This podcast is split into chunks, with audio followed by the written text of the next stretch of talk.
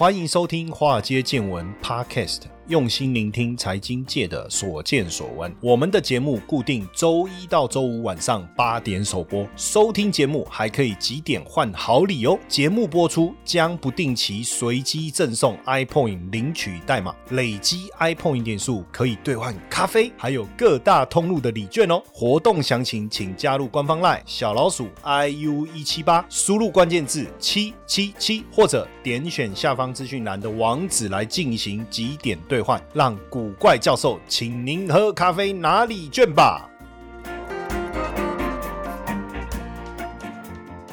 股票市场千奇百怪，见怪不怪。大家好，我是古怪教授谢承彦。今天 哎，我觉得哈，今嘛西呆博港啊哈，什么东西哈，真的就是我觉得在你不同的年龄、不同的层次，你的眼界不同。给你的思维就会有些不同。呃，我我在二十岁的时候，我们也想赚钱，可是那时候想要赚钱的的目标很简单，就是赚了钱以后能够带女朋友出去吃个好吃的自助餐，对不对？哦，或是一起去这个唱个 KTV，哦，或是去看个电影。赚了钱，一个很简单的小目标，对不对？哦，然后或者是赚了钱能够换一台自己喜欢，买一台自己喜欢的摩托车，大概就这样小目标了。那时候，因为我我我我二十岁的时候还没有什么苹果智慧型手机这些东西，所以我也没有这种目标。那到了三十岁的时候，哎呀，想要买一台好一点的车子，但是也不敢奢望这是什么进口车，对不对？什么双 B 进口车？那时候三十岁的时候，我买一台哎日系的车哦，大概七八十万，就觉得哇，好高兴哦。然后心里面另外一个想法啊，能够能不能存一笔钱，有机会有自己的一间房子，对不对？一个年龄一个年龄这样，然后到了四十岁的时候，可能心里想的是什么？哎，有没有机会哦？就带家人出国出去走一走，玩一玩，然后甚至啊，自己的小朋友能不能送到比较好的学校去念书？如果有机会赚钱赚了钱，能不能有实现这个想法？那到了五十岁啊，这个年龄哦，呃，想要赚钱还是想要赚钱，但心里想的是说，哎，多赚一点钱啊，小朋友出国念书。书啊，哦，给他去念一些好的学校，哦，或是能不能帮他呃买个房子，哦，将来以后要娶老婆，哦，不用担心之类的，对不对？每一个阶段，你对赚了钱以后想要。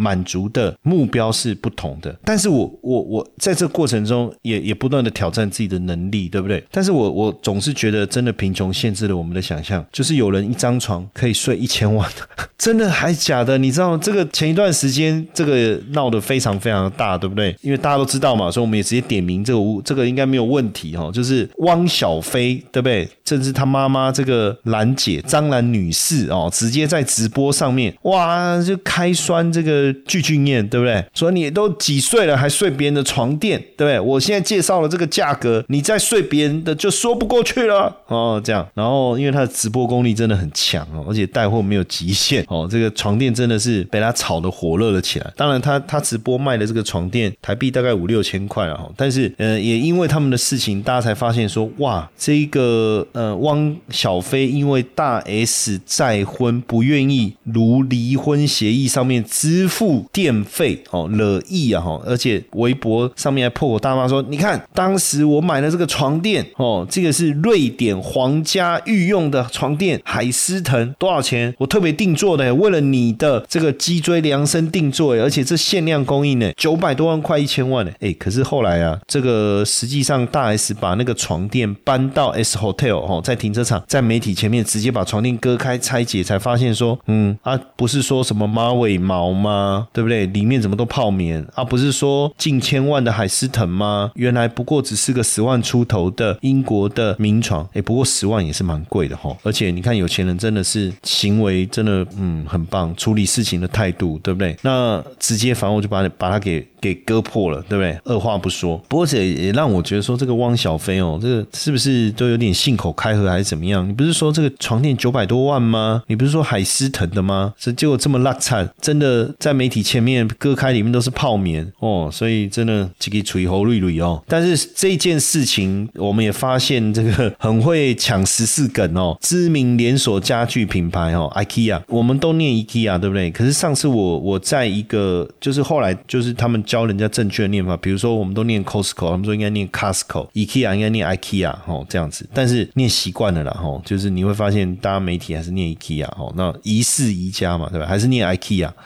哦，这样，那这个他们就在脸书发文嘛，说，哎，旧的不去，新的不来，旧的解体，该买新的啦，而且十年品质保证，这个很酷哦。还说还有床垫回收服务，就你不用自己搬到这个 S Hotel 在那边割嘛，对不对？哎，而且真的很很会用那个梗哦，他还说创新 S 设型设计哈，贴合你的脊椎还很贴心，所以大家都都这个猛力的搭这个十四梗哦，这个是算算是很真的是有搭上，不过。是不是因为这个这个床垫之乱也让我见识到了？就是第一个就是说有钱人的思维，不不要。虽然说他们这个床垫不是真正的这个床垫，不是千万等级的，可是真的有千万等级的床垫，这个也确实让人开了眼界哈。就是我我们觉得一间房子上千千万，大家直接他就直接帮你就直接睡在一千万的床垫之上哦。但是床垫越贵，是不是真的睡得越好？因为据说这个马尾毛很透气嘛，所以等于你的床垫就装了。这个这个空调系统的概念，加上因为一张床垫要用到的马尾毛的数量非常多，所以一年能能做的出货的数量有限，而且因为是纯手工制造，这个工艺又不容易找到师傅，所以出货量就更难满足大家的需求，所以才会那么贵，这也是一个原因哦。但越贵是不是真的越睡得越好？哦，基本上当然不适合的床垫一定会影响到睡眠的品质啊。当然，我觉得睡姿也很重要。我我之前有看，就是说你怎么睡姿，应代表现在。困扰你的事情是什么？但，我觉得关灯是一件很重要的事情啊还有睡前不要划手机，这个也是一件很重要的事情。因为如果你的睡眠的行为错误的话，其实要有一个好的睡眠品质确实不容易。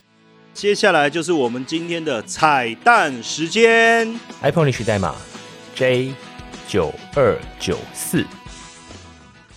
最近因为一室一家实在太热门了，所以因为因为这个床垫的事情，他们还分享过一个故事，就是有一个客人就是去逛的时候，就是。在试那个床垫的时候睡着了，你知道吗？所以旁边的人都说：“哇，这个到底是是道具还是怎么样啊？对不对？就是就是那个人是他们请来的道具人，还是真的人呢？那真的那么舒服吗？这样子？那其实他们的床垫也有不同的材质哦，有不同的材质也有分啦哦，就是说那个比如说呃海绵的啦哦，然后泡沫床垫呐哦，还是这个乳胶床垫呐哦，会会有记忆有记忆的这种床垫弹。簧的啦，等等等。那像我我自己是太软的床，我是没有办法睡，而且睡起来可能没有支撑的原因吧。哦，睡起来整个哇腰酸背痛的，腰酸背痛的。那你说是这种记忆床垫，我自己倒是没有特别睡过，因为我我我自己睡的床垫还是那种很传统，可是呃也是手工做的哦，但不贵就是了。但他们因为就是整个制作的过程哦，你他其实他们呃很很就传统的那种做床垫的那种传统店家，也也是蛮特。别，然后我最近看到这个，连这个 Hola 哦，也也也在搭这个。床垫之乱，哦，床垫之乱，其实他们就说，哎，他这个数据也蛮有趣的。他们是说，市场的消费者大概偏好三到五万之间的产品。不过，因为有些床垫它有功能性哦，六到八万的也确实会受到大家的欢迎哦。包括有凉感的啦，或是电动床垫呐。那现在很多的床垫也会根据你的年纪、身高、体重、高度，还有你的身形来做做一些调整哦。所以这样的床确实。应该就相对来讲会比较贵哈，会比较贵。那讲到这个 IKEA 哈，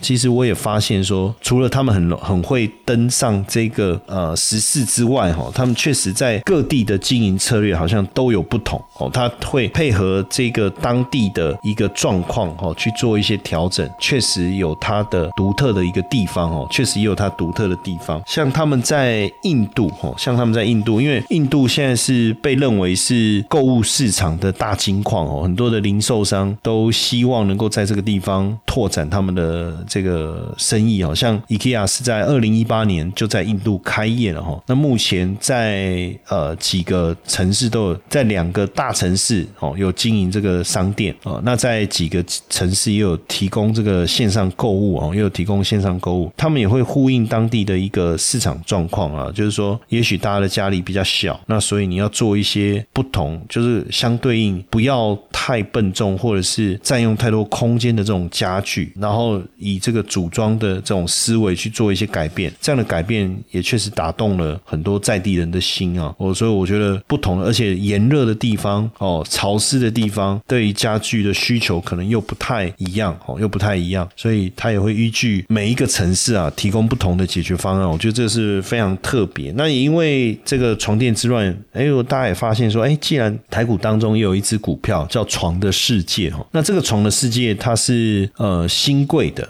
新贵的股票，新贵的股票，可是其实平常交易量不多诶，也我我看曾经也有一天交易量零张，有时候交易一张，那也我觉得也是刚好最近这个议题炒热了哈，也让它的交易量突然攀升。可是虽然它交易量攀升哦，最多就十一月二十五号。当天交易量其实也才五十一张，这个是量的量已经冲出来了，所以量其实是不多。新贵的股票，呃，你可以一股一股买进啊。那它它股价四十几块，最主要我我我自己看到的主要还是它的营运获利还是相当稳定哈，一季一年大概都赚在五块五块多，然后每年也可以配出三块左右的现金股利。那这个以目前的股价来看，值率又超过超过七趴，算是一个相当呃获利相当稳定的一家公。而且股价其实也是前一波高点大概接近五十块，这一波也有修正下来，哦，有跌破四十块，所以也有修正过了。只是刚好最近床垫之乱的议题被炒作起来，哦，被炒作起来。不过从这个床垫之乱也让我感受到，就是呃，有钱人的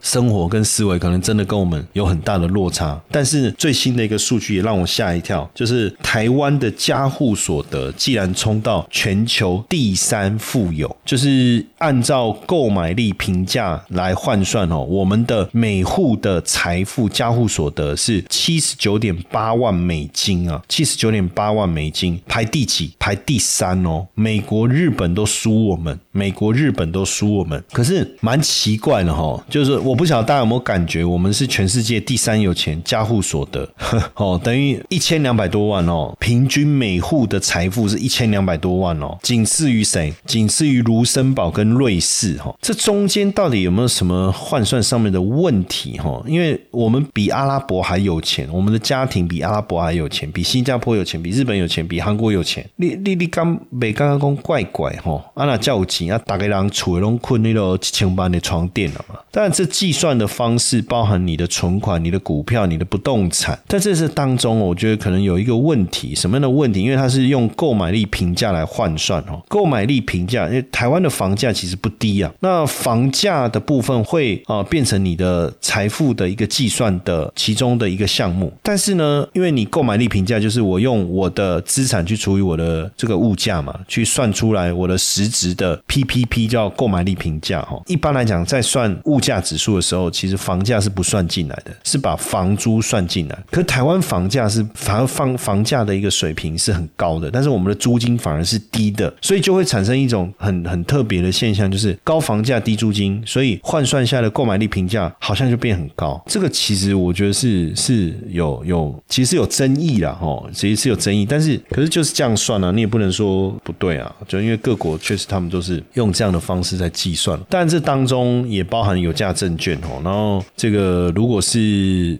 呃，房子的部分哦，土地啊，有负债，有有房贷、信贷，这个还会也会把它扣除哦。那像这种保险啊，或是就业的退休年金也没有算在内，不知道大家有没有感哦？所以很多网友就说啊，很抱歉哦，这个是我拉低他的水平，因为如果把它扣掉，搞不好这个钱更多，是不是？哦，但如果我们用比较实际一点的算法啦，比如说 iPhone 十四 Pro 哦，我觉得好像比较比较真实一点，就是说呃，你要工作几天才买得起，这样。会不会会不会再准确一点？因为在瑞士的话是工作四点六天就可以买到一只 iPhone 十四 Pro，美国是五点七，澳洲是六点一，阿拉伯联合大公国是六点五，卢森堡是七点一，新加坡是七点六。那像土耳其是要工作一百四。四十六天才能买一只 iPhone，这样的比较好像我觉得相对客观，对不对？哦，那在台湾呢，要花多久的时间？如果按照刚才我们的交互所得是第三名的话，哦，那最有钱的是卢森堡嘛，他花七点一天嘛，对不对？哦，那像这个阿拉伯比我们有钱多了吧？想也知道，阿拉伯的交互所得一定赢过我们嘛，人家有石油，然后你看卡达有天然气，那那我扣了牙啦，对不对？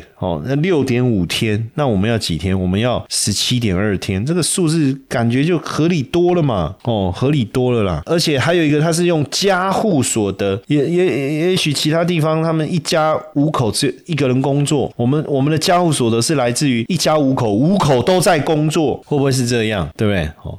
高通膨环境下，数字货币也能成为稳健收益的投资工具哦。币走足三堂课，学会翻倍数字货币，免费课程限额三十名，立刻加入古怪教授赖好友小老鼠 iu 一七八，输入 bcw。立即，那当然就是财富的计算哦。通常这个就是一定时间，他做一个统计嘛，哦，那也去统计你的房地产啊、有价证券啊、存款啊等等啊，哦，那一段时间统计，大家看到这个数字，每次看这数字，我都觉得说，哎，这这个这个好像财富增加跟增加都不是我们哦，因为你知道，像这种统计最大的问题哦，就是有一些细节，比如说刚才我们讲到的，就是你的房价其实是比较高的，然后你的房租是比较低的，用这样算出来的购买力的一个比较，会让我们的财富好像相对比较多。可是实际上感受就是，我有这么多财富，我我有房子，可是那个房子可能是上一代再传承下来的，对不对？那也不代表他能够处分啊，因为他把房子卖掉，他也没有钱啊，哦，也没有钱啊。所以基本上你会发现，呃，还有一个就是说，我们在算这种数字的时候，刚才我讲说，那一户里面有多少人？是不是每个人都出去工作赚钱？这个有没有考量？还有另外一个，我刚才讲到我。我想到另外一个重点是，这个是家户所得是平均数嘛？有没有可能百分位前百分之五跟后百分之五，前百分之十跟后百分之十这种这种落差，这个这个有没有去做计算？还有一个我们常常在讲的吉尼系数哦，吉尼系数，什么叫吉尼系数？就是说财富分配不均的一个情况，到底是集中在，就是说零到一啊，一的意思就是说所有的财富集中在一个人身上。零就是财富完全分配出去，哦，那那以这个吉尼系数来讲，台湾的吉尼吉尼系数哦高达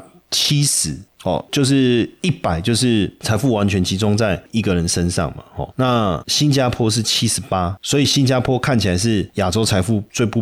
平均的国家，那台湾高达七十哦，超过七十哦。日本是六十四，南韩大概六十七，在新加坡等于是前百分之一的有钱人掌握了百分之三十四的财富，那台湾是前百分之一的人掌握了百分之二十八的财富。所以，所以实际上你可以去想象，就是说刚才讲到这个家户所得。平均数，我我相信有很多，比如说他，尤其是科技公司、上市贵公司，他们的财富非常的惊人，但是他们的比重并不高，但是他们却可以把这个平均数拉上来，他把平均数拉上来，所以，所以这个财富哦，当然，所以我觉得这个数字有时候哦，看起来好像是很很很值得开心哦，可是实际上真实的情况是不是这么一回事哦？那当然，另外还有在讲这个分配百分比的一个问题哦，就是说前百分之二十跟后百分之二十。这个是差距也相当大，高达六倍哦，高达六倍。然后甚至如果我们去看那个前一段时间哦，就我我特别还查了一下哦，就是在这个百分之几百分之几哦，什么意思？就是说你的家户所得哦，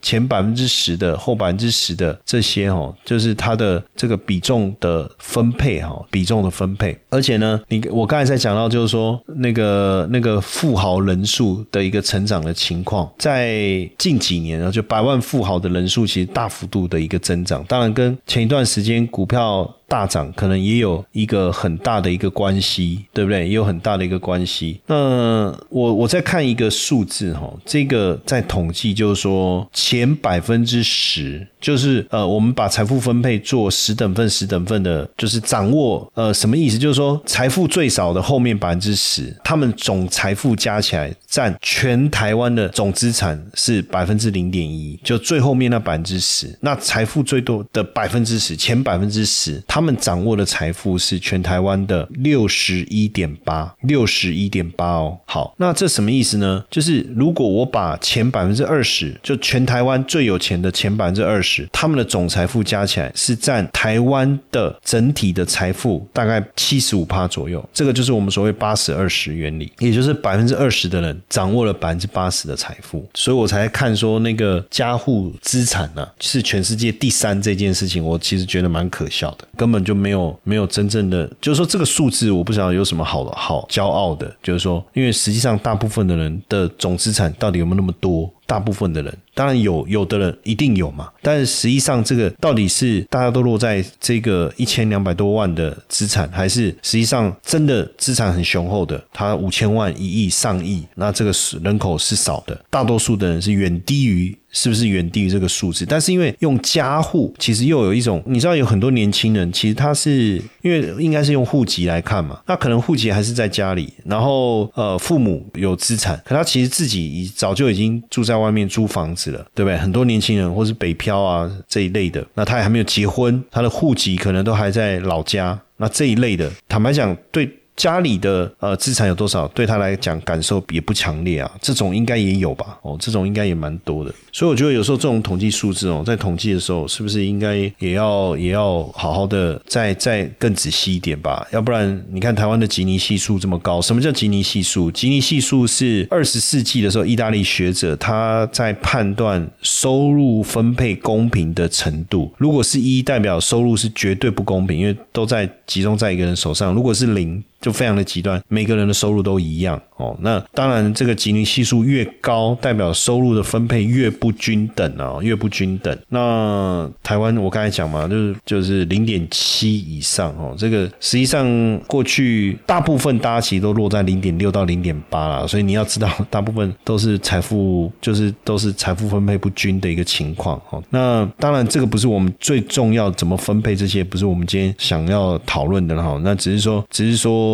也想让大家去了解，说有些数字看起来好像哇，很很很很很好，很值得高兴。可是实际上也不是这么一回事哦，不是这么一回事。就是说，还是有很多细节，我们可能再拿出来探讨哦，会会更为更为明确哦，更为明确。OK，那当然这个要改变这个也靠自己吧哦，我们就想办法。自己努力一点，是不是多做一点斜杠的哦？多做一点投资啊什么的，whatever，总是一个机会嘛。那因为呃，现在也开放了这个户外不用戴口罩，对不对？感觉上好像整个呃经济活动又会开始大幅度的一个上来了啊。那包括餐饮啊、观光啊、航空啊这些，好像也很多的利多开始出来哦。所以在整个帮助自己增加投资收益哦，我我觉。得也是一个方式啦，只是说刚好为什么会突然讲这个，是因为因为我从这个床垫之乱哦看到了一些很特别的这种现象，然后实际上刚好又看到这个数字，那我自己心里面觉得说啊，是是这样吗？哦，会会是这样吗？哦，所以想说特别跟大家聊一聊。